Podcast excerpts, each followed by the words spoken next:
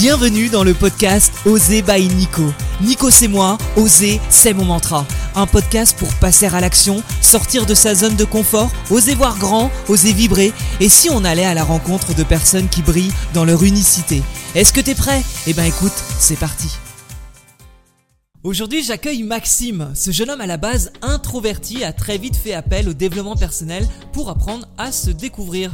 D'abord, bah, perdu dans un monde professionnel qui ne lui convenait pas après ses études et aussi perdu dans sa vie sociable parce que pour lui, il était impossible de parler à une fille. Il a fallu qu'il prenne sa vie en main pour se trouver et avancer. Aujourd'hui, ce jeune hypnothérapeute de 26 ans nous parle de croyances. En fait, comment remettre en question sa vie, ses pensées pour se reprogrammer? Voici l'interview de Maxime qui nous partage son expérience de vie. Salut Maxime Salut Nico Ça me fait plaisir de t'avoir ici, ça me fait plaisir que tu sois venu, pour le coup. Bah, avec plaisir, ça fait du bien, ça fait un peu de voyage, tu vois, ça nous fait Ouais. traverser Paris, donc du coup, Voilà. euh, Bon ça va, c'est pas non plus le bout du monde hein c'est euh, c'est parfait. Alors dis-moi Maxime, est-ce que tu peux te présenter en deux mots, juste en tout cas ton activité euh, actuelle? Qui es-tu? Alors, moi, bah, je suis Maxime Dauchel, je suis Ouais. praticien en hypnose et je travaille à Paris, dans le 20e arrondissement. Ok, super. Ça, c'est, euh, ça fait combien de temps que tu fais ça Officiellement, ça fait plus d'un an que j'ai Ouais. mon propre cabinet, que je partage avec d'autres praticiens. Ouais. Et l'idée, c'est que bah, aujourd'hui, j'accompagne les gens sur des troubles anxieux et je commence à voir un peu vers où je vais me spécialiser dans les mois et les années à venir. Et je crois que c'est une particularité que j'ai envie de vraiment développer, c'est celle du deuil. Parce que le, le deuil, c'est quelque chose qui est vraiment une étape importante pour commencer à mettre des choses en place et euh, faire la distinction entre passé et présent. Ouais, ok. Moi, j'imagine que t'es pas arrivé là euh, comme ça, parce que t'as quel âge là? Là, j'ai, euh, je me dirige vers les 27 ans, là j'ai 26. Ouais, t'as 26 ans. Bon, j'imagine qu'avant de devenir, euh, euh, de faire de l'hypnose, en tout cas, et de se diriger vers le deuil, qui est un sujet euh, particulier, c'est que t'es passé par plusieurs étapes. Toi, à la base, quand t'étais, euh, quand t'étais enfant, quand t'étais ado, c'était quoi le- la vie dont tu rêvais à la base? Quand j'étais ado, oh là là, je- ça va te paraître dingue, mais quand j'étais ado, ma vie idéale, c'était une vie euh, plus ou moins normale que je désirais. C'est quoi une vie normale euh, en fait avoir un cercle, avoir des gens à voir, des amis. Je suis quelqu'un qui avait pas beaucoup d'amis, voire très peu, et euh, j'avais des gens dans ma vie qui allaient pas très bien. Donc fallait, euh, voilà, ça humainement, tu sais, ça, tu, ça, tu prends de cette énergie où les gens vont pas très bien. Et j'étais pas très bon à l'école, donc du coup, bah euh, parfois aussi je manquais de discipline, donc du coup c'était euh, le bordel, tu vois. Et euh, donc c'était pas très la meilleure étape de ma vie l'adolescence, tu vois. Donc j'étais Ouais. un peu perdu, mais finalement ce qui s'est passé c'est que euh, au bout d'un moment c'est faut avancer. Ouais. Mais euh, d'abord je vais essayer de répondre à ta question parce que j'ai ten- j'ai tendance, tu vas voir que j'ai tendance à être arborescent et je sais que toi tu as, ce truc, cette qualité de bien recentrer les gens, donc c'est nickel. La vie idéale c'était vraiment une vie où tu vois j'ai des amis, je me marre, je sors, où au côté ça se passe mieux, où je peux garder mon énergie pour les cours, parce que ça me prenait la tête en fait. Tu vois, ça Mhm. me prenait la tête. Et euh, en fait, j'étais dans une forme d'anxiété, sans le savoir. Ouais. Mais qu'est-ce que t'as commencé à faire comme étude Qu'est-ce que tu voulais faire comme métier? Enfin, vers quoi tu t'es dirigé euh, à l'adolescence? Alors, vers euh, la fin de mon adolescence, je me suis dirigé vers la cuisine. Parce que moi, Mhm. j'adorais cuisiner. Ça me, c'est une forme de méditation pour moi, la cuisine. Quand je, quand je cuisinais, il n'y avait que ça. Tu vois, Mhm. c'était un- une sorte d'état, de flow. Tu vois, j'étais pris dans ce que je faisais, etc. Et mes parents m'ont encouragé à aller faire un CAP cuisine. Pourquoi? Parce que bah, ça répondait déjà à des qualités que j'avais. C'est que Je Mhm. savais cuisiner. Donc j'ai fait ça vers 16 ans. Ouais. Ça t'a plu? Ça m'a plu parce que j'ai réussi à être dans des endroits assez cool. Je travaillais pour Christian Constance dans le 7e arrondissement. Ouais. Et c'était des, voilà, de belles cuisines, la bistronomie, tout ça. Puis c'était, ça faisait pas très longtemps que le terme bistronomie était arrivé. Ouais. Donc euh, je voyais des choses très belles. Et euh, par contre, c'était euh, un peu fatigant parce que tu vois, je, me levais à 5h30 du matin pour rentrer chez moi pas avant 19h, 19h30. Et je recommençais ça tout le long de la semaine. Ouais. Et tu sais, quand tu commences, c'est, souvent des choses très répétitives, beaucoup d'études, d'observations. On on va pas te faire faire les choses intéressantes pendant au moins un an. Mhm. Donc Ouais. là, c'est euh, beaucoup de mental pour continuer. Mais je l'ai fait jusqu'au bout, parce que pour moi, je prenais ça vraiment comme une expérience, comme une sorte de challenge. Au bout des deux ans, CAP cuisine accompli, CAP en poche, pouf, ça me plaît plus. Ouais. Subitement, ok. tu vois. T'avais obtenu l'objectif euh, attendu, mais Ouais, là, c'était mais- pas. euh, T'avais réalisé que c'était pas la vie que tu voulais en fait. En fait, aussi, les gens qui sont. L'exigence de la cuisine, c'est d'être rapide. Et je suis pas quelqu'un qui, qui est excellent dans la rapidité. Mmh. Alors, a- on a besoin de métiers de gens qui sont rapides, mais on a besoin aussi de gens qui, qui sont bons dans, dans le fait de ralentir, je pense. Et je l'ai compris tardivement, ça. T'avais l'impression de te connaître à l'adolescence? Justement, quand t'es parti en cuisine, t'avais le sentiment de, sa- de savoir qui tu étais ou de pas forcément avoir toutes les, euh, les cartes en main pour euh, te connaître? Je crois pas, au contraire, je devais, je devais être très vulnérable à cette époque, je pensais pas me connaître. Et c'était même pas une question que je me posais, en fait, parce que je, me, je pensais à d'autres choses, en fait. Je pensais vraiment euh, comment. Combien de temps je peux tenir Parce que moi, j'avais du mal, en fait, euh, à me tenir. euh, c'est pas le mot que je veux utiliser. Non, j'ai du mal à, à accepter d'être seul. Mhm. Et plus tard, c'est ce qui aujourd'hui euh, a fait ma force. C'est-à-dire que je peux, moi, un week-end passer seul, ma soirée chez moi avec Ali, pour moi, c'est une magnifique soirée hein, aujourd'hui, tu vois. Ouais. C'est magnifique. Et c'est même parfois même moins bien une soirée pour moi maintenant où je sors. Parce Ouais. que euh, il faut sortir, il faut dépenser de l'argent, machin, c'est pas qui c'est que tu vas rencontrer, même si c'est avec des potes. Et finalement, c'est plus fatigant parfois. Ouais. Et des fois, c'est aussi très marrant. Mais à cette époque-là, il y a aussi plein de choses dont je n'avais pas conscience. On avait- je, pense un truc qu'on on va aborder à un moment donné, mais je te le dis déjà. C'était vers 2017. Donc euh, en 2014, c'est Happy Cuisine. Donc là, ça fait trois ans déjà que je fais plein de choses. Mhm. Et après, on reviendra un petit peu en arrière. Mais en 2017, j'ai appris, grâce à ma mère, en faisant des tests à l'hôpital Sainte-Anne, que j'avais un syndrome d'Asperger. Mhm. Et là, ça a ouvert beaucoup de portes en moi. Et pour raccourcir, pour synthétiser, c'est une forme de trouble autistique qui fait que ça cause plusieurs gènes dans la vie de la personne. On va se sentir euh, inadapté dans 80% des cas en société. Et ça donne des problèmes de des clichés sur euh, les centres d'intérêt stéréotypés, pardon, et des, euh, comment dirais-je, des, hum, des stéréotypes, les relations sociales qui s'emboîtent pas, et surtout une sensation que tu donnes à l'autre où t'es pas intéressé, t'es pas présent, ou que tu t'en fous. Et ce qui va fausser, qui va créer un creuset entre toi et les autres. Tu t'étais senti différent, euh, adolescent et petit? Et finalement, ça répond déjà à ce truc-là, bah ouais, parce que oui, différent, parce que j'étais souvent très seul. Parce que je trouvais Ah. les autres pas intéressants, un peu. Et du coup, je préférais être seul que mal accompagné. Ouais. Parce que je sais pas pour, pour qui ça, ça, ça s'envoie ce concept-là, mais moi c'était obligatoire. Je, me- je passais beaucoup de temps seul. Mais le fait d'être seul, c'est que ça entretient le, le fossé en fait. Mhm. Et en tant qu'être humain, tu as besoin de l'autre. Par moment. Tu, tu peux pas, on n'est pas fait pour rester seul en fait. On peut rester seul un certain temps. Mais même les grands maîtres, euh, moines bouddhistes, etc., en ermite, ils sont avec un maître spirituel, ils sont pas seuls. Ouais. Et les plus forts, les plus spiritueux, ils vont te dire Bah non, je suis avec un je suis dans la nature, je suis rempli de plein d'êtres vivants, je suis jamais seul. Après ton CAP, du coup? Après le CAP, remise en question énorme. Et là, on peut dire que j'ai commencé à me rapprocher de l'hypnose. C'est-à-dire, j'ai commencé à travailler sur moi, sur développement le développement personnel. Et je suis passé par toutes les étapes. Alors, C'est début- quoi euh, travailler le développement personnel? Tu vois, tu finis ton CAP, t'avais quel âge à ce moment-là? Alors, à ce moment-là, il me semble que j'ai 18 ans. J'ai 18 ans. Ouais. Et à j'ai- 18 ans, tu as une remise en question et tu te dis, je vais aller vers le développement personnel pour savoir euh, trouver des réponses? En fait, je me cherchais et euh, là déjà, j'avais compris. euh, alors en fait, je triche un peu en disant que j'ai tout arrêté immédiatement après le CAP. J'ai essayé quand même de travailler, mais je voyais que niveau rentabilité pour moi, la fatigue, enfin, Hmm, c'était- pas ton truc, t'étais pas aligné. en fait. Non, ça s'alignait pas en fait. C'était mon truc de cuisiner, mais c'était pas mon truc d'en faire un métier. En fait, Cuisiner chez soi. aucun problème. Ouais. Dans, une, dans un métier avec des gens et un stress et tout, tout ce qui s'ensuit, non. Ouais. Et du coup, euh, là, je me suis bon, déjà, je me suis mis à faire plus de sport, parce que j'avais, en plus, j'avais fait 7 ans de tennis quand j'étais plus jeune, tu sais, euh, donc je faisais plus trop de sport, donc je me suis remis à faire du sport, mais du type en mode gym, euh, sous forme de hit, avec des coachs. Je faisais ça avec ma mère. Ensuite, euh, je suis intéressé à plein de concepts sur comment mieux se découvrir. Et puis moi, je, moi, je voulais aussi créer du, du cercle social. Donc, euh, il y a plein d'activités pour, euh, pour améliorer ça. Mais la meilleure euh, solution que j'ai trouvée, c'était euh, bah, en fait tout connement des coachings en séduction. Pourquoi? Parce que en fait, euh, bah, on peut penser ce qu'on veut, mais en réalité, c'est des concepts, des idées, des, des méthodologies en séduction qui aident à créer des liens, créer Hmm. du lien.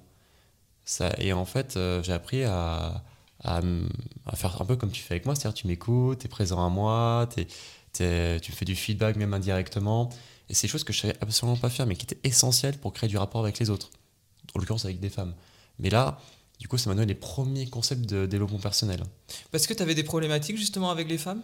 Ah oui, euh, T'arrivais ouais, pas à aller euh, vers. euh, Avec vers tout le monde en fait, avec tout le monde. Mais ouais, pour moi, euh, sortir avec une fille, c'était vraiment un rêve, c'était un fantasme en fait.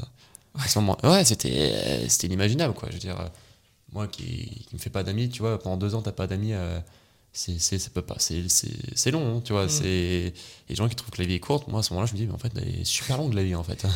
C'est intéressant quand même parce que euh, c'est, c'est- tu- tu te retrouves quand même à 18 ans, c'est assez tôt, à te rendre compte en tout cas que t'as pas la vie que tu veux.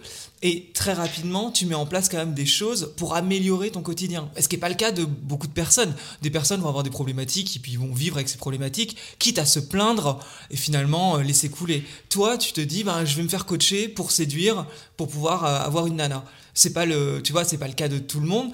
Euh, qu'est-ce que ça t'a apporté du coup ce coaching? Est-ce que tu as serré toutes les nanas de Paris? Bah écoute, faut que je regarde mon inventaire, mais. bah, pas vraiment, parce que. euh, pour plein de raisons. Mais euh, non, je vais pas serrer toutes les meufs de Paris. Voilà, les filles qui écoutent ce podcast, euh, voilà, vous- avez encore la chance de pas me rencontrer incessamment sous peu. Non, mais l'idée, c'est. La question, c'était qu'est-ce que ça m'a appris, c'est ça? Ouais, qu'est-ce que Bah, ça en fait, ça m'a apporté déjà. bah, déjà, c'est une ouverture parce que je connaissais rien au développement personnel. C'est les concepts de. euh, euh, on, parlait, euh, on avait évoqué, quand on s'est rencontrés, on parlait de comment se faire des amis, le livre de Dale Carnegie. Ouais. Et moi, ce livre, c'est une mine d'or, en fait. Et la séduction, en fait, ça commence quand euh, tu valorises l'autre, quand tu es avec l'autre, quand tu es là pour l'autre, quand tu l'écoutes. Et que l'autre, en fait, il a, il a cette impression qu'il est vraiment euh, important pour lui.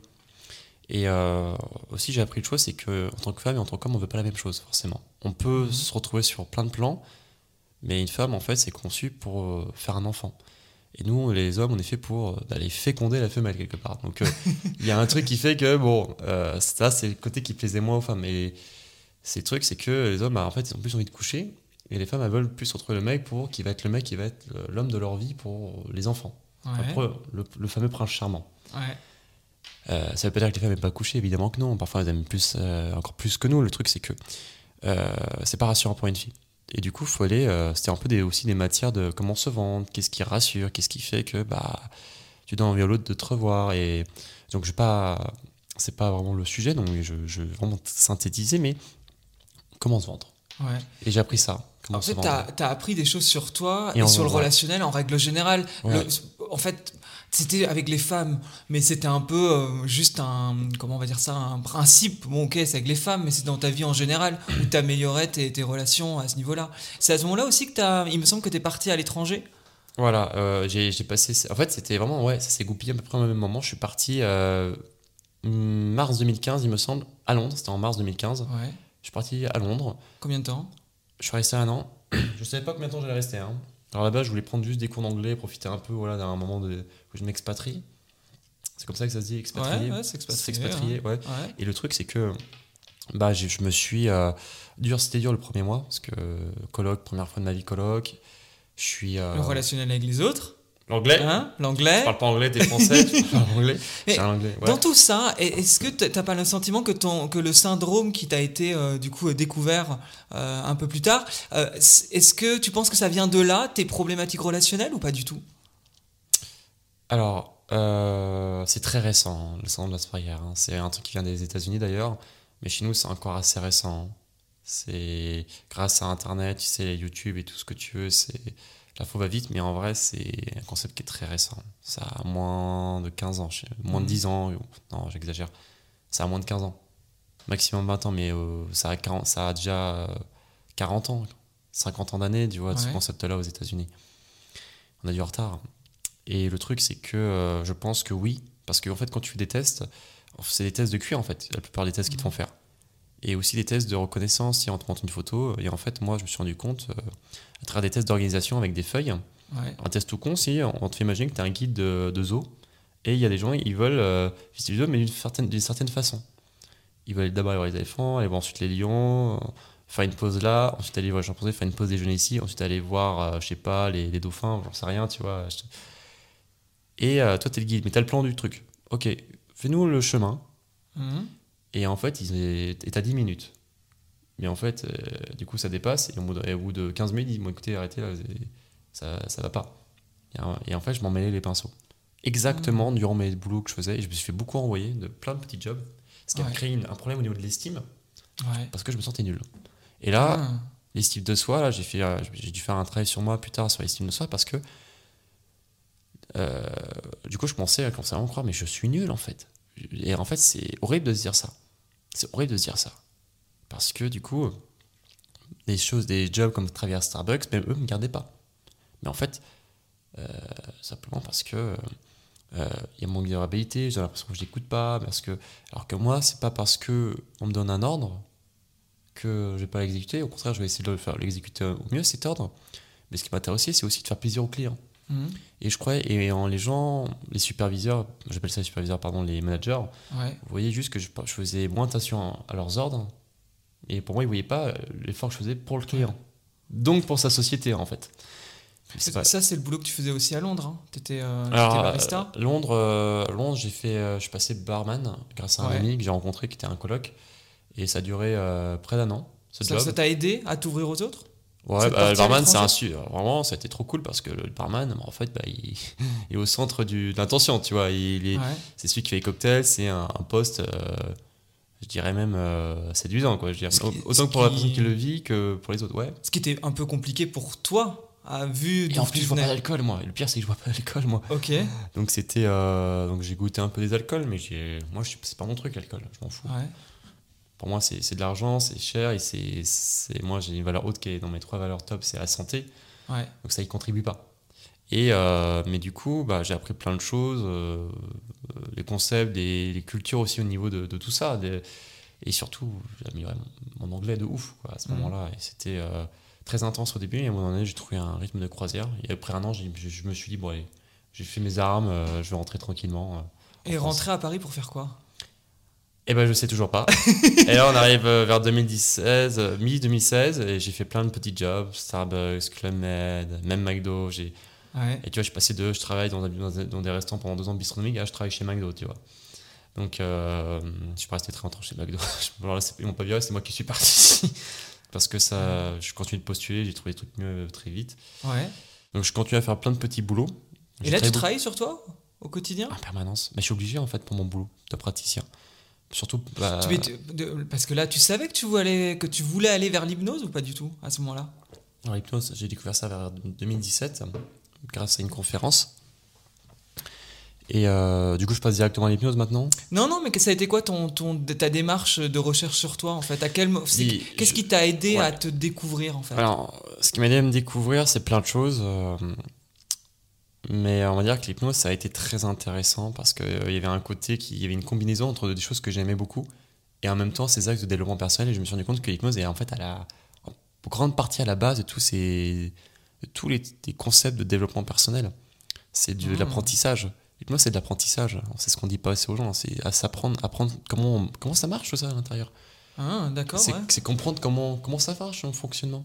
Parce que c'est nos automatismes, euh, nos émotions, nos croyances, nos valeurs. Des choses qu'on t'apprendra jamais à l'école pour plein de raisons. Et c'est très bien sur une certaine forme, mais c'est un peu dommage sur, sur d'autres plans. Parce que c'est très général l'école, mais sauf que là où moi j'ai galéré à l'école, et on, on a tous, je pense, un jour galéré à l'école pour plein de raisons, parce qu'on a eu un professeur qui ne comprenait pas ou qu'on comprenait pas, c'est pas forcément la faute de la matière, mais voilà, pour une ribambelle de questions, euh, on, a, on a tous un jour galéré à l'école, on va dire que moi j'ai galéré pendant longtemps, d'autres Ouais. un peu moins.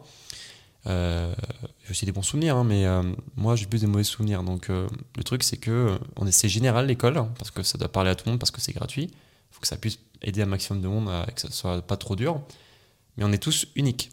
Et c'est le grand challenge en tant que, de- que praticien en hypnose, c'est-à-dire que je dois travailler sur moi pour me comprendre moi, Ouais. prendre des risques aussi parfois dans ma vie personnelle et donc apprendre plein de choses et continuer de lire des livres sur des, des thèmes des j'ai voilà euh, j'ai appris un truc récemment c'est la laxophobie. Euh, désolé mais c'est des gens qui ont peur de, bah, de se déchiquer dessus. Mais je connaissais pas. C'est quelqu'un qui c'est une classe qui m'a dit ça au téléphone que j'ai eu.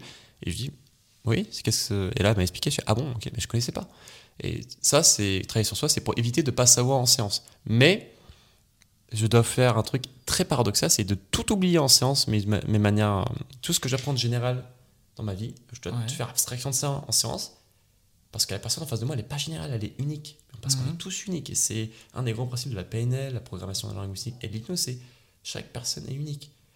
Euh, c'est comme Virginia Satir qui disait, euh, euh, je ne suis pas par- tu n'es pas parfait, je ne suis pas parfait, et c'est parfait Mhm. parce que c'est on est tous différents c'est à dire que c'est le grand ouais c'est ça Virginia Satir c'est une grande psycho praticienne et familiale.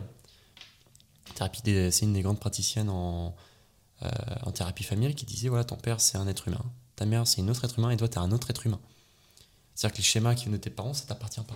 Mhm. Ouais, tout à fait. Et du coup, c'est, c'est, elle a apporté une grande valeur de distinction, mais il n'y a pas que elle, hein, il y en a eu plein d'autres. hein. Aussi, Oui, parce que on, on- enfin, quand tu parles de, de- des parents comme ça, on parle souvent, enfin on parle souvent, on peut parler de la psychogénéalogie Mhm. qui- que tu dois connaître euh, un petit peu euh, sur le fait que finalement les, les blessures du passé peuvent arriver à toi, mais que finalement elles Ça, ne t'appartiennent pas réellement, donc tu peux Mhm. t'en détacher, bon par des processus, etc. et un travail sur soi, mais toi un travail que tu, que tu sembles avoir quand même euh, bien fait et continuellement sans jamais t'arrêter. Euh, l'hypnose t'a paru comme une évidence, c'est-à-dire que quand tu as, découvert l'hypnose, tu t'es dit je vais travailler dedans, parce que tu sais, entre lire des bouquins de dev perso, euh, travailler sur soi, se faire coacher comme tu l'as fait, tu t'es fait coacher pour la séduction, c'est pas pour autant qu'un an plus tard, tu étais coach en séduction. Ça. Tu vois ce que je veux dire? Donc qu'est-ce qui a fait que l'hypnose t'ait parlé plus que euh, un, un autre type de, de profession?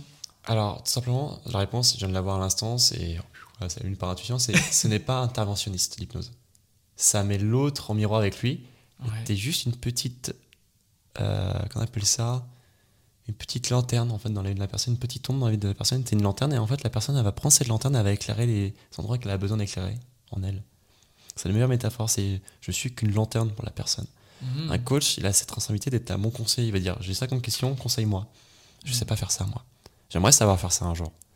Euh, Il y a plein de coachs qui sont excellents là-dessus et des très bons consultants. Moi, je me- j'adore me payer des coachings avec des consultants, des coachs, parce qu'ils ont cette qualité-là. Ils, ils font aussi parfois un peu de PNL aussi, euh, des fois sans le savoir ou, ou consciemment. Quelle est la différence entre l'hypnose et la PNL Alors, euh, c'est bien que tu poses cette question, parce que moi aussi longtemps je me suis posé la question. Donc là, je vais faire synth- synthétique et je vais essayer de- d'élargir un peu. PNL, donc programmation neurolinguistique, c'est la championne du monde de la communication. C'est des outils qui ont été structurés par un mathématicien et un linguiste qui était. Alors, je ne sais plus qui, était linguiste, qui était mathématicien, pardon, mais c'est Richard Mendler et John Kender dans les années 70 qui ont structuré des outils qui existaient déjà, qui tenaient des meilleurs communicants. Alors, c'est surtout au, au niveau de la- des meilleurs communicants qu'ils ont structuré ça Ouais.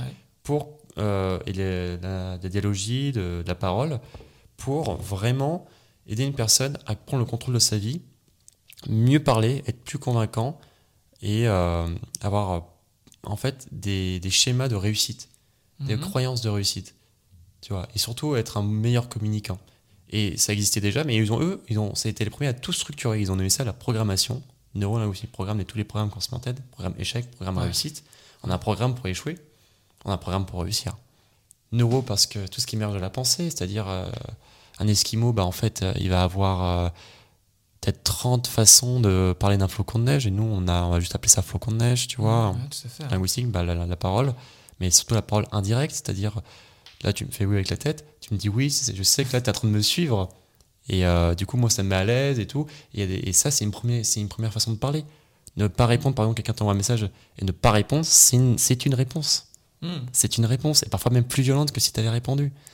Donc est- ça part du principe que la PNL, c'est on parle plus sans rien dire.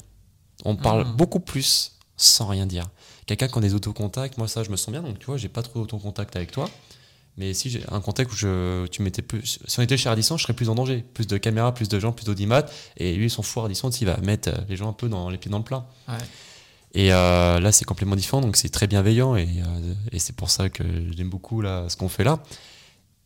Et du coup, c'est tout ça qui est réuni dans cette euh, méthodologie qui est la programmation neurolinguistique, donc la Ouais. PNL. Et donc Et l'hypnose. pour avoir synthétiser, c'est à peu près la même chose, sauf qu'on rajoute de la- ce qu'on appelle de la transe. Ah, Donc, l'hypnose, c'est la PNL. transe du coup? Bah, J'y viens, alors la PNL, c'est l'hypnose sans transe, et l'hypnose, c'est la PNL avec transe. La transe, c'est un état de conscience décalé. État de conscience décalé, donc transe, ça a plein, c'est pour, euh, voilà, pas dire état de conscience décalé, mais c'est impossible. En fait, c'est. On vit tous des états de conscience décalés, que ce soit en écoutant une musique, en regardant un film, en, en rencontrant quelqu'un, euh, euh, en étant en ayant une émotion, une surprise, quelque chose qui est inattendu. Je sais pas, il y a un truc qui pète, tu vois, ça Ouais. te modifie, t'es t'es plus dans le même état. Euh, quelqu'un, un prof, tu sais, qui t'ennuie, ça va te plonger dans un état d'ennui. Et il y avait un, quelqu'un qui avait dit ça récemment, ça m'a beaucoup plu comme métaphore. En fait, on peut juger les- au Festival Avignon si les spectacles sont bons en fonction du mal de cul que tu te chopes sur ta place assise. plus le spectacle est bon, plus c'est neutre. Ouais. Plus il est mauvais, plus t'as mal. Ok. Ouais. Et ça, c'est une hypnose. Parce que c'est. Si, si vraiment c'est un truc en moi vieux, dégueulasse, tu sais, des fois, tu, le truc il dure deux heures, mais tu peux vraiment te choper un mal de cul. Et en fait, bah, si le spectacle il, il te- il t'emporte vraiment, mais il y a un truc qui va s'appeler de l'anesthésie. Et ça, Mhm. ça c'est une forme d'hypnose, on fait ça en hypnose. Et les gens qui viennent te voir, ils viennent te voir pour des problématiques. C'est, euh, c'est, euh, tu sais, on va, enfin, tu sais.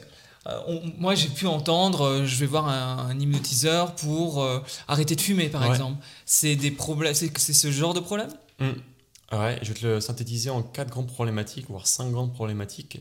Arrêt du tabac, effectivement, les Ouais. addictions, les anxiétés, le stress et le deuil. Je dirais Ouais. que c'est les quatre grands thèmes qui reviennent en boucle. Euh, et puis surtout, un autre qui est aussi très intéressant, et là c'est mes clients préférés, c'est... euh, euh, J'ai eu un client un jour qui est venu me voir parce qu'il claquait des dents involontairement, depuis deux ans. En plus, il travaillait dans le sport, et en plus, les- ce, ce qui le gênait aussi, euh, mais il devait le savoir déjà, il le savait déjà, mais il m'a pas dit que ça le gênait de cette façon-là. Il m'a dit c'est gênant que ça claque, ce qui était déjà gênant. C'est gênant. Tu vois, c'est comme t'as le hockey, euh, je sais pas, un mec qui a le hockey, c'est. euh, quand t'as le hockey, c'est relou. Ouais. Il y a plein de méthodes, tu t'allonges, tu tires la langue, tu, tu bois un verre d'eau à l'envers ou je sais pas, et des fois ça passe. Même, en faisant ça, ça passe pas. Ouais. C'est un truc, tu vois, qui se crée, je sais plus comment le hockey, en plus c'est une symbolique. Je crois que c'est lié à la parole, c'est, c'est, euh, on va pas rentrer dans les détails, mais niveau symbolique, c'est quand j'invente il y a un truc que tu veux dire que t'arrives pas à le dire, il y a un Ouais. hockey qui se déclenche. Attention, c'est pas la vérité ce que je dis, je précise. c'est juste euh, un truc une fois que j'ai lu, voilà, au niveau de la symbolique. ne gobez pas tout ce que je dis, c'est pas, c'est même- on sait pas si c'est vrai. Mais l'idée, c'est que quand ça se déclenche, c'est chiant. A un Ouais. truc comme ça qui se déclenche régulièrement dans ta vie, par exemple. On va dire, on va reprendre l'exemple du monsieur là qui claquait des dents dans mon cabinet. En fait, il y avait quelque chose qui était lié au stress et aussi quelque chose qui était lié au fait du regard de l'autre.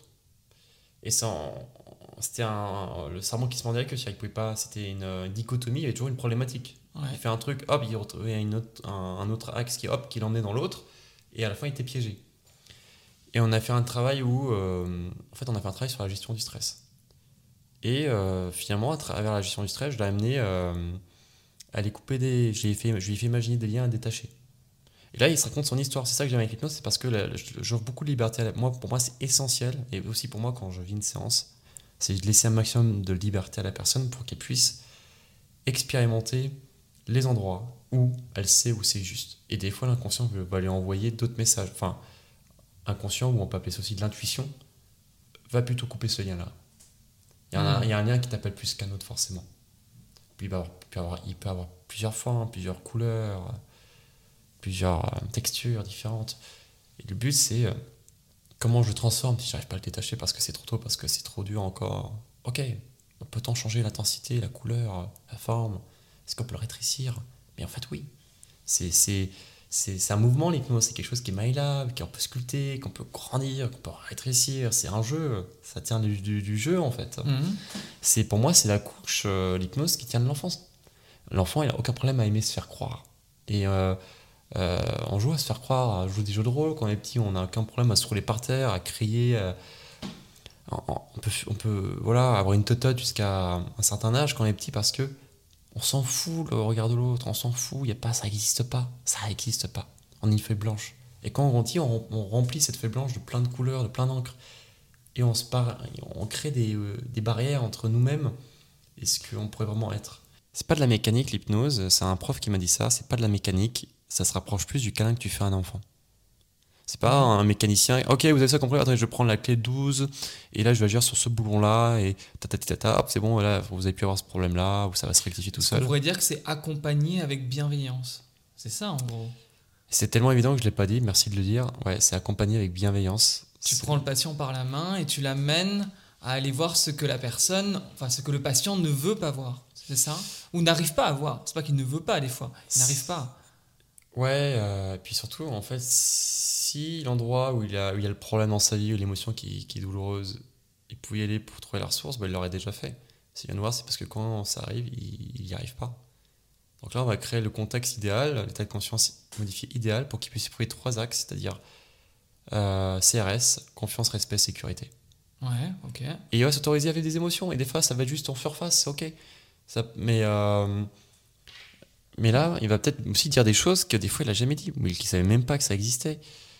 Euh, des fois, on m'a posé aussi des questions. C'est ça que j'aime beaucoup avec l'hypnose, c'est que des fois, Les gens ils nous parlent, on va, par intuition, on va poser des questions à la personne qui, euh, qui ne s'est jamais posée. Et là, déjà, on pose une question.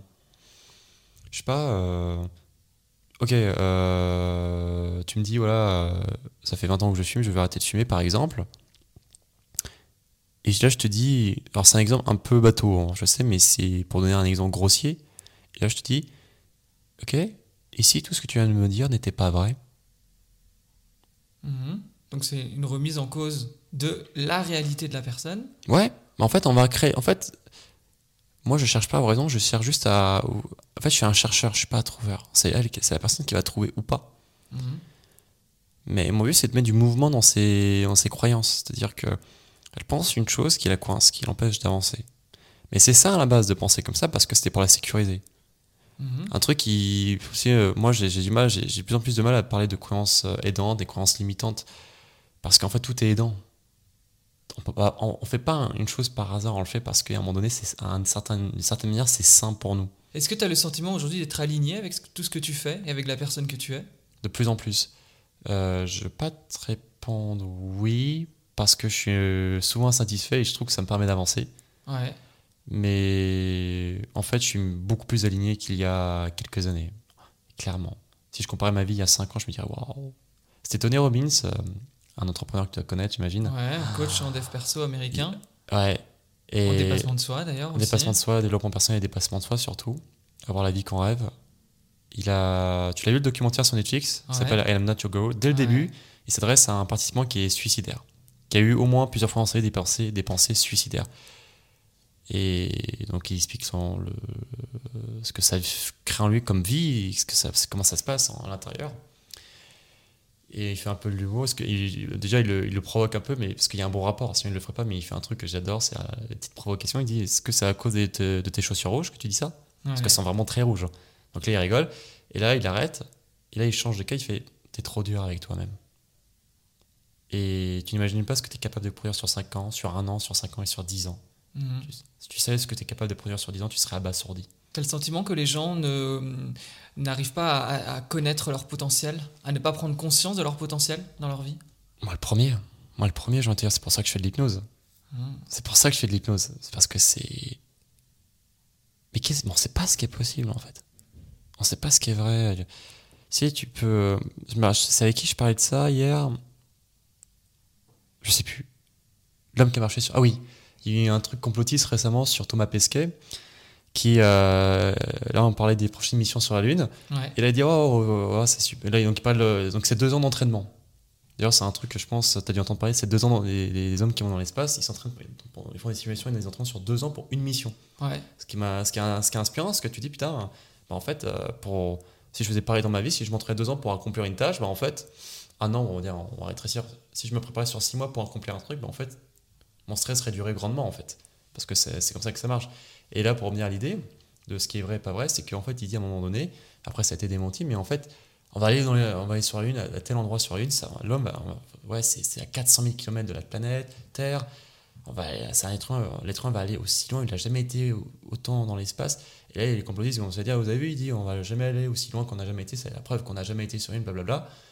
Moi, je pense qu'on y a été, Mhm. clairement. Il y, a, il y a beaucoup de preuves, etc., de photos, de référencement. Mais en vrai, je ne l'ai pas vu de mes yeux. Et j'étais pas Mhm. né à l'époque où ça a eu lieu. Et même si j'étais, j'ai arrivé en direct à AT à l'époque en 1979, il me semble. ou- Ouais. je- alors, alors, désolé, j'ai pas la date exacte, Moi non plus. mais je l'ai pas vu de mes yeux. Donc, Mhm. je, donc tu vois, en hypnose, quelqu'un qui me dit qu'il y a des croyances très très fortes, je veux dire, vous l'avez vu de vos yeux? Et euh, mais en fait, il faut rappeler aux gens des fois qu'on parle de choses, mais on n'en sait rien. C'est que des paris, les croyances. On parie ça. Mhm. Tu me laisses dire un truc sur le sujet un instant C'est Ouais. ok? Ouais, dis-moi. Il y a une étude qui avait été faite, j'avais fait une vidéo sur le, sur le sujet que vous pouvez retrouver sur ma page Insta. C'est. euh, ils ont pris des mecs qu'ils ont fait venir, ils ont appelé des, des mecs. Alors, allez, on va dire 10 mecs. Dans une salle pour leur faire passer un test de culture générale. Et on leur dit le test est. Euh, on leur dit rien. Ouais. On leur dit rien, c'est un test de culture générale, c'est tout ce qu'ils savent. Et le test, il est fadoche, il est facile, il est euh, trop facile. Un, Ouais. un gamin de primaire, il le réussit. Et, euh, il- et je crois, et on leur dit les résultats en plus à la fin. Eux, je pense, déjà en le faisant, ils se disent. Tu vois, euh, c'est quoi le truc qui tourne autour de la Terre? Bah la Lune, tu vois. Mhm. Et, et on leur dit, bah, vous avez une culture G, un niveau de culture G. ah là, les mecs, vous êtes super forts. Et les gars, ils font, ouh, trop content, trop content. Et pour vous remercier pour votre venue, pour nous, nous avoir fait de votre temps, on vous a offert un petit apéro. Et là, ils arrivent, ils arrivent- donc ça se passe dans un hôtel. Et il s'avère qu'il y a déjà des gens dans la salle, mais, pas, mais en l'occurrence des filles. Et Ouais. des très belles filles, tu vois. Et là, les mecs, ils font leur truc, ils parlent entre eux, et puis ils vont parler aux nanas, tu vois, ils se mettent à l'aise et ça plaît. Et, et je sais pas, c'est fluide, quoi. Et là, ils font un autre test avec 10 autres mecs, et là, on leur dit que le test euh, est plutôt facile. Ouais. Donc là, volontairement, on leur dit qu'il est facile, mais sauf que le test, il est super dur. Et ils échouent tous. Pareil, on leur dit résultat à la fin, bon, c'est un peu bas, même très bas. Mais on vous remercie d'être venu et tout. Et on vous a préparé un apéro dînatoire, voilà, à la fin, voilà, pour remercier. On est là pour répondre à vos questions. Il y a peut-être d'autres gens aussi. Et là, pareil, même truc. Les nanas sont là. Et là, qu'est-ce qui se passe? Mais Ils sont timides, ils n'y arrivent pas. Et pire, les nanas, sont- les filles sont dédaigneuses avec eux. Dédaigneux, Ah. dans le dédain, quoi. Et elles savent pourtant que eux, c'est un test, tu vois. Ouais. Et même malgré ça, elles sont dédain. Parce que leur comportement, c'est pas ce qu'elles c'est pas ce qu'elles attendent d'un mec. Mais ça prouve quoi cette expérience? On favorise la réussite plutôt que l'échec. Mais les deux, c'est- c'est- ça dépend pas de toi. Il y a plein de facteurs des fois qui fait que tu vas échouer, qui dépendent pas de toi, et des facteurs qui dépendent pas de toi, qui, qui fait que tu vas réussir. Mais qu'est-ce qui est vraiment important? C'est la prise de risque. Quand tu prends des risques, bah là, tu crées, tu fais un truc qui est mille fois plus puissant, c'est que tu te crées un retour sur expérience, tu te testes, tu connais tes capacités en prenant un risque, en testant Mhm. des choses, tu expérimentes. Et les sélections, moi, ça m'a. bah, Pendant une fille, je savais pas faire ça, c'était un stress immense de le faire. Mais en le faisant, j'ai pu comprendre des choses sur moi. En parlant à Mhm, quelqu'un, en mhm. prenant le risque de me faire rejeter, parce que ça arrive. Oui, c'était c'était ça. Le, la- Je pense que toi, depuis euh, que tu étais jeune, il y avait cette peur d'être rejeté. Eh De- ouais. se- Rejeté socialement, rejeter des amis, rejeter des filles. Bah ouais. Parce que tu te dis, bah, pourquoi j'irais me faire chier à aller euh, craigner Parce que je peux prendre. Parce que de toute façon, ils peuvent me rejeter. Si tu te racontes une histoire qui fait, bah, finalement, pourquoi je me casserais les pieds? Parce qu'ils peuvent me rejeter finalement. Mais qu'est-ce qui dit que ta maman, elle peut pas te rejeter demain, en fait? Tu vois, c'est. euh, on est toujours libre. On est toujours libre, en fait. Les gens que te- tu connais, demain, ils peuvent te dire, euh, stop. Hmm. C'est, alors, c'est pas, contre, c'est pas contre c'est pas intuitif ce que je dis, hein. Mais rien, c'est des choses auxquelles on n'aurait pas pensé, parfois se réalisent. hein. Euh, et, mais en fait, ce qui compte, c'est de se raconter l'histoire qui fait que toi, t'avances. Prendre Mhm. des risques, tout de suite, tu sais ce qui marche et ce qui fonctionne pas parce que tu le vis physiologiquement, dans ta tête, dans ton corps. Tu le vis. C'est factuel. Et alors, bah, est-ce que tu crées une vraie confiance en toi? Tu crées vraiment une vraie estime de toi, surtout. Surtout une bonne estime de toi. Mm. Parce que tu te dis, je, je m'estime capable de ça. Et ça dépend pas, ça dépend de moi. C'est mon estime, ça dépend que de moi. Parce que c'est mon expérience à moi. Mm. C'est c'est juste ça que je voulais dire. Et petite question qui n'est pas de moi, Euh, parce que tu ne le sais peut-être pas, mais dans ce podcast, il y a la question qui vient de Tata Jacqueline. C'est la question, c'est la question, c'est la question de Tata Jacqueline.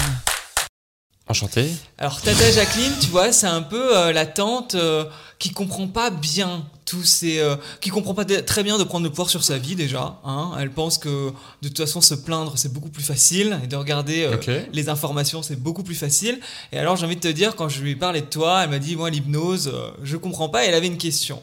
Elle disait mais euh, l'hypnose c'est bien gentil mais est-ce que c'est pas mieux à la télévision avec Mesmer qui hypnotise et qui fait des shows? Est-ce que finalement, euh, c'est pas un peu de la connerie et que euh, l'hypnose, euh, ça sert à rien si ce n'est faire rire les gens et les faire faire la poule euh, sur une scène? Qu'est-ce que tu as à répondre à Tata Jacqueline qui a cette croyance-là? Mais, bah, Tata Jacqueline, bonsoir, bonjour, en fonction de l'heure à laquelle tu m'écoutes. Enchanté, moi c'est Maxime.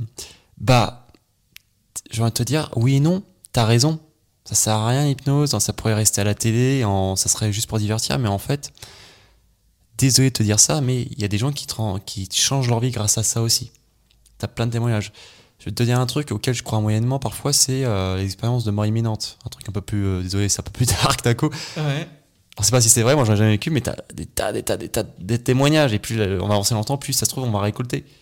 Donc en fait, pour Tata Jacqueline, le truc que j'ai envie de dire, c'est que en fait, bah, tout simplement qu'elle aille tester. Et pas une fois, parce que souvent une expérience suffit à créer une croyance aidante ou limitante. Un truc con, bah si je vais au cinéma qu'une fois dans ma vie, je vois un film en noir et blanc, en plus sous-titré en anglais et c'est en allemand, et c'est pas un film qui est très divertissant, et je me dis, je sors de là, bah je suis pas très réceptif au cinéma. Et bah là, d'un coup, je me dis, bah, c'est pas pour moi le cinéma. En fait, je suis pas fait pour ça. C'est comme quelqu'un qui lirait un livre de, tu vois, d'un truc d'école. Il dit, ah, euh, j'ai Ouais. cru ça hein, pendant longtemps. C'est pas pour moi la lecture. Ouais. Alors là, j'ai commencé à lire des trucs comme Harry Potter ou des livres de films qui m'ont trop plu. Et bah, je me suis dit, waouh! ouais. Mais il m'en- a fallu plusieurs. Et ben en fait, c'est pareil avec l'hypnose. C'est-à-dire, si on n'avait qu'une expérience, ben là, apparemment, dans ce que j'entends, elle appelle Cuba, ce que j'ai envie de dire, c'est va le vivre pour être sûr que ça, que ça sert à rien. Ouais. Et je te, et je te- je te demande d'essa- d'essayer de te dire que ça sert à rien après l'avoir vécu. Et qu'est-ce que tu penses, toi, de l'hypnose, euh, justement, qui est présentée à la télévision, où les gens euh, font la poule, euh, se mettent à danser sur les tables c'est quoi, selon toi? Alors, Enfin, c'est quoi la différence, en fait, avec ce que tu fais? Bah, il y a une différence. La différence, c'est qu'il y en a un, c'est pour juste divertir. Il y en a un, c'est pour changer sa vie. Ouais. Et celle pour divertir, elle a, elle crée beaucoup de fossés pour nous, les praticiens. C'est que ça, on- y a, ça crée une croyance de. euh, on perd le contrôle. Parce que les- ce qu'on voit, bah, c'est en fait les gens, ils ont, ils- on leur demande de faire des trucs comme faire la poule, c'est ridicule. Hmm. C'est ridicule, quoi. Euh, C'est marrant une seconde, mais euh, il paraît qu'il y a une, anecdote euh, que j'ai entendue récemment. C'est pendant un spectacle de Mespa, il y a un gars qu'on a fait croire, donc Mespa l'a disait, il lui a fait croire qu'il était une rockstar. Et qu'est-ce qu'il a fait en tant que rockstar Parce que pour lui, c'était une certitude, légitimité totale, il s'est jeté dans la foule. Mais en fait, il s'est même pas jeté dans la foule, il s'est juste cassé la jambe en tombant par terre. Ouais. Et vous voyez, bah, l'hypnose, euh, c'est un risque, on perd le contrôle, il se passe des trucs comme ça, et vous voyez que, bien sûr, que voilà, euh, c'est dangereux l'hypnose. Mais non. Ça, ça s'appelle euh, euh, du, du spectacle euh, bâclé ou raté, en fait. L'hypnose, c'est. On va jamais demander à une personne de faire un truc qu'elle ne veut pas faire, et on demande toujours l'autorisation. Hmm. Et en, moi, je, fais, je vais au-delà de cela en séance, par exemple. Je dis, écoutez, s'il y a un truc qui ne vous plaît pas en séance, vous me le dites. Et si je vous fais une proposition de, de marche à suivre qui vous plaît pas, vous me dites non et vous ne vous justifiez pas. C'est votre séance. Moi, je, suis, je vous suis en fait. Et souvent, j'ai entendu d'ailleurs euh, des amis qui faisaient une séance d'hypnose et qui étaient déçus parce que ils avaient le, parce qu'en fait, ils étaient conscients tout le long de la séance. Ah, mais. Comme s'ils avaient l'impression que de faire une séance d'hypnose, ils partaient dans un voyage astral, je ne sais où, et qu'ils allaient revenir avec j'arrête de fumer, j'ai confiance en moi, euh, Ouais. etc., etc. Alors que tu le dis bien, toi, t'accompagnes les gens, en fait, tu leur fais prendre euh, des, des- en fait, tu leur fais prendre conscience des blocages et tu vas changer leurs croyances pour les remettre sur le bon chemin et qu'ils arrêtent d'avoir des cercles vicieux qui font qu'ils n'arrivent pas à atteindre leur objectif dans leur Hmm. vie. Et on n'est pas du tout sur des voyages astro euh, qui vont euh, faire euh, que tu deviens un super-héros. C'est un travail à deux. Et tu l'as dit tout à l'heure, en fait, tu prends quelqu'un dans tes bras, tu as un accompagnement avec bienveillance. Bah, c'est, je, je sais plus si je l'avais dit hors euh, mon- ce moment-là avec euh, le podcast, mais je leur dis si je l'ai pas, si, même si je l'ai déjà dit, mais pour moi c'est essentiel. C'est, c'est pas de la mécanique, c'est, on se rapproche. L'hypnose c'est pas la mécanique, c'est pas on va changer telle pièce là comme ça. C'est, c'est plus, ça se rapproche plus de quelqu'un qui fait, qui va consoler un enfant en fait, on va faire un câlin symbolique. Euh, en plus, je pars de. C'est marrant parce que euh, tes collègues ou tes potes qui t'ont raconté ça, ou les gens que tu m'as que as évoqués, bah, il y, un- il y a un énorme gap. C'est-à-dire, la personne, elle vient pour arrêter de fumer, et elle, avait pas eu, elle te dit, j'ai pas vécu le voyage astral, je comprends pas. Bah non, mais ta demande, c'est d'arrêter de fumer, c'est pas de faire un voyage astral. Il faut remettre les choses dans l'ordre. Par contre, si t'arrêtes de demander le voyage astral, hmm, on s'en serait plus rapproché déjà. Mais euh, bah, c'est ultra important que la personne reste consciente. Mais c'est ça qui est génial avec l'hypnose, c'est parce que c'est une rencontre. Moi, j'ai mis sur ma carte de visite, et s'il était temps d'aller à la rencontre de votre inconscient Hmm. Parce qu'on est conscient tout le temps, c'est la base. C'est, bah oui, elle est consciente parce qu'elle va vivre, elle va, elle va cheminer en elle.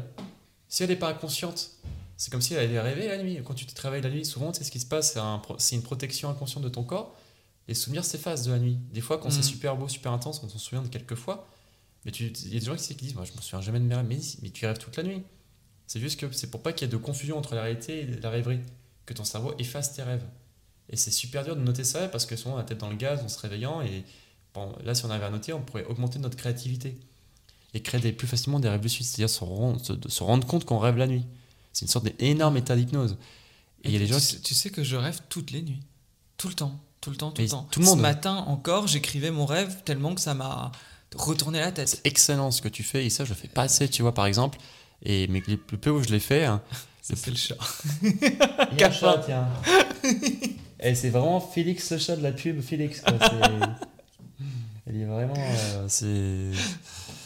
C'est, j'adore les chats. Les chats, tu sais qu'il y a plein de mystères sur eux en plus. Ouais. Il y a des. D'ailleurs, d'ailleurs, tu sais que tu vis chez ton chat. Hein. Oui, si- ça- ouais, ça, non, mais je le sais. Tu le sais, hein, je suis ça. au courant. ça, y a pas de problème, elle, elle le fait savoir.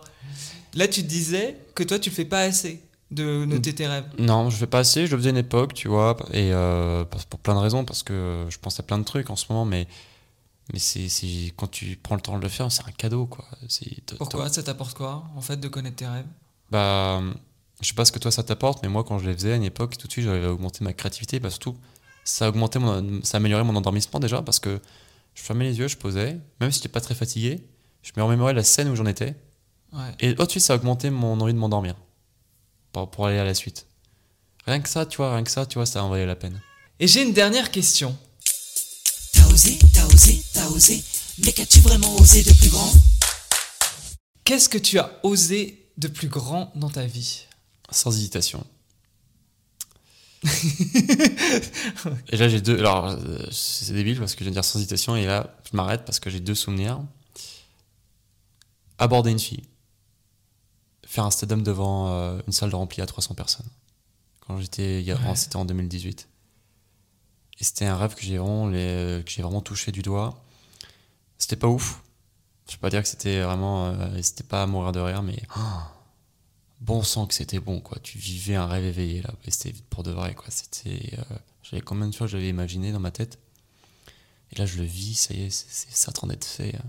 Je le vis là tu vois et c'était très court mais ça c'était euh, un stress avant qui était puissant et tout et quand j'étais dedans j'étais à fond concentré waouh Ça a augmenté ton estime de toi après? La question se posait même plus pour te dire. Ah ouais. En plus, après, c'est tellement. euh, Ouais, ouais, on peut dire ça. On peut dire ça. Après, le truc, c'est que. euh, Souvent, le, le retour de service, c'est que comme tu as. C'est quoi la prochaine étape? C'est quoi le truc que tu fais ensuite? Et en fait, il y a. Quand tu dis, ouais, j'ai accompli, et je pense qu'à un moment donné, une partie de moi qui se dit, tiens, je, je vais ralentir. Euh, par exemple, si je, ra- si je reprends le truc des filles, aborder une fille, ça a été euh, libérateur, mais aussi à un moment donné, c'était redondant. Qu'est-ce que et des fois je vois un groupe de deux filles, trois filles, et c'est la même chose d'aller les voir. C'est juste c'est plus dur de gérer un groupe. Ouais. Mais euh, en vrai, tu t'intéresses au groupe et à la fin tu, tu proposes à une fille qui t'a plu, bah de se revoir. C'est tout. Ça va pas plaire aux deux autres. Après, euh, c'est en fonction de la sympathie que tu as créée avec le groupe avant de valider. Et euh, ou pas, mais ça dépend pas de toi encore une fois. Mais le stand-up, bah là, ce qui a été après, c'était voir, c'était de continuer.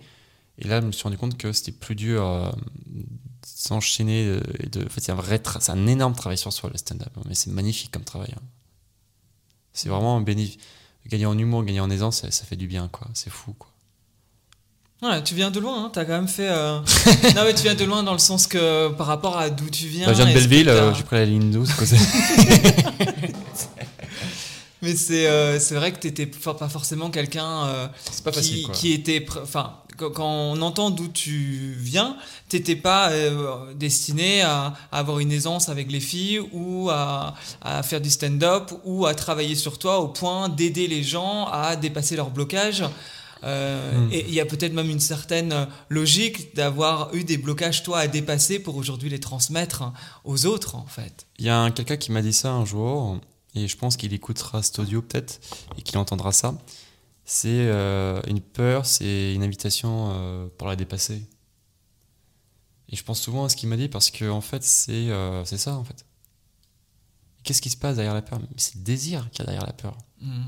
Et des fois, j'ai fait ce travail-là parce que j'ai fait aussi des cours de prise de parole en public. J'avais travaillé euh, pendant un an et demi, enfin travailler, je, me, formais à l'école de l'art oratoire. Et euh, là-bas, c'est, euh, on ne dit pas ce qu'on a prévu de dire, parce qu'on a prévu de dire ça comme ça, mais on va plus loin du discours grâce au public. Et le stand-up, c'est à peu près pareil. Il y a toujours un côté préparé, mais aussi cette idée où il faut se servir des réactions du public. Tu, Hmm. tu leur parles, donc tu dois te servir de la c'est que tu te sers de ce qui est dit en fait pour jongler avec un peu. Toi, tu sais où tu vas, mais tu dois euh, modifier. Tu sais où est le port d'arrivée, mais tu dois modifier parfois un peu le chemin en fonction de ce qu'on te donne comme énergie. Et cette peur, mais des fois en plus je vois en hypnose. Quoi. Je veux dire, moi, je- j'adore la métaphore de la PNL. C'est là, là, j'ai une table là, Hmm. elle a 4 pieds, mais une croyance limitante, peut-être qu'elle a 8 pieds, 10 pieds. Et nous, notre but, c'est d'aller casser chaque pied. Et des fois, tu te rends compte que c'est pas fondé sur grand chose en fait. Quoi. Ça va pas bien loin quoi. Les fondements d'une peur. Bah oui, bah, quand tu étais enfant, que tu avais peur de ça, mais euh, en fait, tu as grandi et tu te rappelles qu'en fait, il n'y a pas de monstre en fait, ça n'existe pas. C'est un concept qui, qui, qui a été créé justement pour créer de la peur, mais c'est. Ça, une fois que ça a marché, tu sais, tu peux te rappeler aussi automatiquement que ça n'existe pas. Tu peux, on a toujours peur du noir un petit peu parfois. Surtout si tu regardes un film un peu qui fait peur, on a, on a plus tendance à laisser une veilleuse ou à mettre, à Mm. plus tes lumières. Moi, je suis très sensible à ça. Et voilà, quoi, je veux dire, à un moment donné, euh, une peur, c'est fait pour être dépassé. Et je pense que moi, en tant que praticien, c'est là où des fois je suis très dur avec moi-même ou très exigeant et les gens le sentent ou je culpabilise pour sur de certains excès. C'est que j'ai cette responsabilité parce que je suis à leur service, les aux gens qui, qui me font ce plaisir de venir me voir, travailler avec moi. C'est que je suis à leur service, mais aussi pour être leur- à leur service, j'ai besoin, je dois- me dois de quelque part de montrer l'exemple. Mm. Je peux pas euh, arriver et tu vois, euh, tiens, bah, je te reprends encore, on repart sur la sélection deux secondes. Euh, la sélection, c'est pas tes sélections euh, une heure par jour, hein, c'est tu l'es ou tu l'es pas. hein. C'est pas genre, je suis une sélection, allez, pendant deux heures, je me mets bien, et après je suis dégueulasse, je, je joue aux jeux vidéo devant GTA, je bouffe des chips, euh, je sors pas trop de chez moi, euh, je j'essaie de pas lire un livre euh, de temps en temps. Non, c'est tu l'es ou tu l'es pas. Mais en vrai, moi, ce que j'ai appris avec certaines personnes, c'est de développer un style de vie, déjà un qui me plaît, mais surtout qui, bah, qui va plaire aux autres, quoi. Avoir comment développer ton, ta singularité. Toi, t'appelles ça l'uni- l'unicité, c'est ça? Ouais. Moi, j'appelle ça la singularité. Ouais, c'est la même chose, quoi. la même chose. hein. C'est la même chose, mais. Bah ouais, on veut, on veut pas sortir avec Monsieur Tout, on veut sortir avec quelqu'un qui nous fait sentir quelque chose d'un peu particulier, on se sent avec quelqu'un qui nous apporte de la variété, ce qui est, encore une fois, le, livre, le film, euh, la musique, le tableau. Pourquoi tout ça d'ailleurs Pour sortir de la normalité, hein? pour accéder à quelque chose de plus poétique, de plus différent, qui et de plus vrai, quoi. Tu vois. C'est comme ça aussi que je définis l'hypnose, c'est sortir de la, la normalité, quoi. Et des fois, je m'autorise à dire ça à mes clients, c'est peut-être qu'en fait, on n'hypnotise pas les gens, et là, je m'adresse à Tata Jacqueline. Jacqueline, une nouvelle fois, qui m'écoute, j'espère. Peut-être que euh, vous êtes déjà sous hypnose, et peut-être que si vous venez me voir, bah, peut-être que je pourrai vous déshypnotiser pour vous ramener à vous-même. Et peut-être que là, euh, ça vient de mes prêts, ça vient de mes maîtres, ça vient pas de moi, malheure- malheureusement. Je- Peut-être que dans quelques années, je trouverai une phrase encore plus belle, plus poétique, qui sait. C'est un beau message. Mais c'est un beau message, Ouais. c'est une belle idée en tout cas. J'aime bien l'idée de se dire, ok, peut-être qu'en fait, là, toi et moi, on est déjà sous hypnose, et en fait, quand on rentre sous hypnose, on revient à ce qu'il y a de plus vrai. Mais, je, mais c'est souvent ce qui se passe, c'est qu'on revient de à l'authenticité.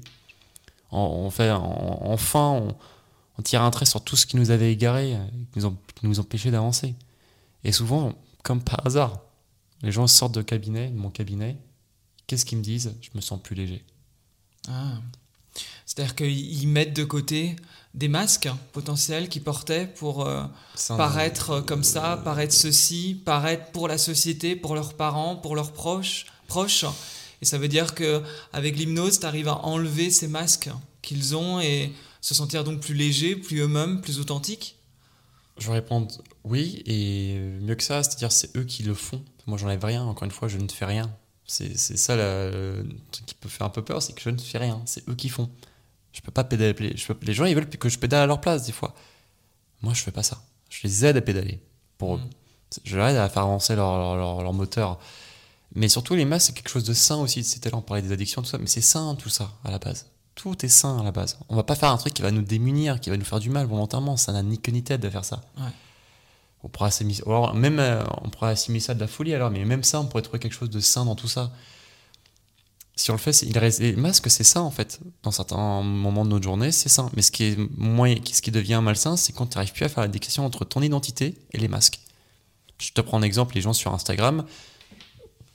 Eh, je te prends une, euh, une Zendaya qui est super euh, maquillée de ouf, dans les tenues excentriques, tout ce que tu veux, ou une Lady Gaga.